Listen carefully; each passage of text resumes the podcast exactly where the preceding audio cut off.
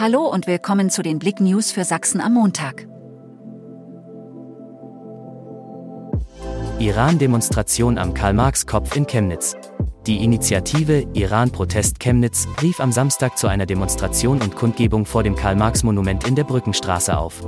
Man protestierte gegen die islamische Diktatur und rief zur Solidarität mit Menschen auf, die im Iran wegen ihrer Proteste gegen die Islamische Republik Iran inhaftiert sind. Spendenaktion für die Bestattung von Simone. Während sich der Rest der Welt im Alltagsstress nach den besinnlichen Tagen sehnt, ist für eine Plauner Familie mitten in der Adventszeit die Uhr einfach stehen geblieben. Die vierfache Mama Simone hat unsere Welt plötzlich und unerwartet verlassen. Jetzt sammeln Freunde und Familie für Simones letzten Wunsch einer sie Bestattung Geld. Bergparaden am Wochenende wieder ein Besuchermagnet. Am Samstag und Sonntag fanden in Stolberg, Schneeberg und Freiberg die Bergparaden statt. Tausende Besucher schauten sich das weihnachtliche Treiben an und tranken danach einen warmen Glühwein auf dem Weihnachtsmarkt.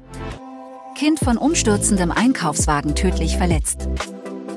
Ein 13 Monate altes Mädchen ist in der Region Hannover von einem umstürzenden Einkaufswagen so schwer verletzt worden, dass es kurz darauf verstarb. Der Einkaufswagen in einem Baumarkt in Garbsen war mit Regipsplatten beladen und in Schieflage geraten, wie die Polizei mitteilte. Danke fürs Zuhören. Mehr Themen auf blick.de